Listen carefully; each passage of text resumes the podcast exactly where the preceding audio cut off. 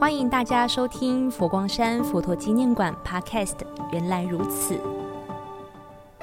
掌握博物馆大小事，请听安姐姐小小将说故事。安姐姐小小将上台一鞠躬。哎，小小将，我们又见面了。今天要告诉你一件殊胜又有趣的事情。我们都知道佛光山跟佛陀纪念馆到处可见菩提树。但是安姐姐听说有一株，唯一的一株是从印度菩提伽亚当地的菩提树分支过来的。好巧哦，我刚好也在佛馆官网看到这个相关报道。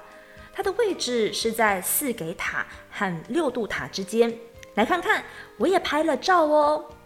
而且我也查了菩提伽亚的典故，就是释迦牟尼佛成道之处，也是佛教八大圣地之一。菩提伽亚的摩诃菩提寺在二零零二年被列为世界遗产呢。没错，中国古代的高僧像法显跟玄奘大师先后记载菩提伽亚的历史。不过，除了认识菩提伽亚，我们今天要进一步的介绍菩提树，包括中国和西洋的情人节，大家都喜欢讲树跟花的花语，菩提树也有哦。比如，在中国，菩提树象征夫妇之爱，白头偕老；在印度的花语是觉悟、智慧的意思。如果到欧洲，就是大慈大悲、明辨善恶。而台湾一般民众喜欢菩提树的姿态美观，叶片奇丽，是一种长得很慢但寿命很长的常绿风景树。像我就特别喜欢菩提树的叶子书签。它看起来好有气质哦，安姐姐，你还记得吗？我们之前 Podcast 也介绍佛教植物园区，就有介绍过菩提树的佛教典故。其实佛经中大家都熟悉的，像神秀大师的偈子“身是菩提树，心如明镜台，时时勤拂拭，勿使惹尘埃”，或是六祖慧能大师所做的。菩提本无树，明镜亦非台，本来无一物，何处惹尘埃？都是借由菩提树象征大智慧觉悟的意思哦。小小将，你真的好有慧根哦！哎，不过说到这里，我突然突然想到，嗯，不知道我们有没有花莲的听众？大会报告，大会报告，菩提树不但是印度的国树。也是花莲县县树哦。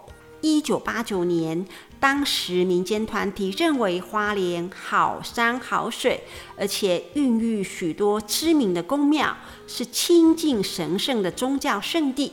县政府有就顺应民意，选定菩提树为花莲县的县树。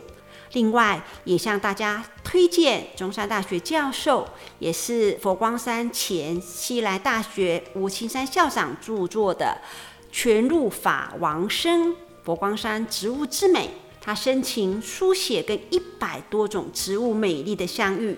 吴校长在书中就有提到，佛光山开山之初就种了菩提树，而且星云大师不仅喜欢种植菩提树，也救活过菩提树。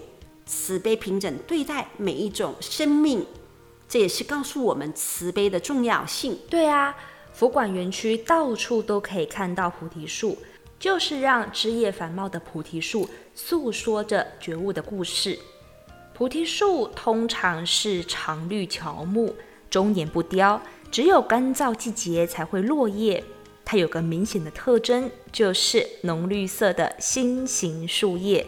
叶尖延伸成长尾状，可以做成漂漂亮亮的书签。树根跟果实还可以做成念珠。目前佛馆成佛大道两侧，靠近八塔的地方，也都种植了一排菩提树，平时就非常的吸睛。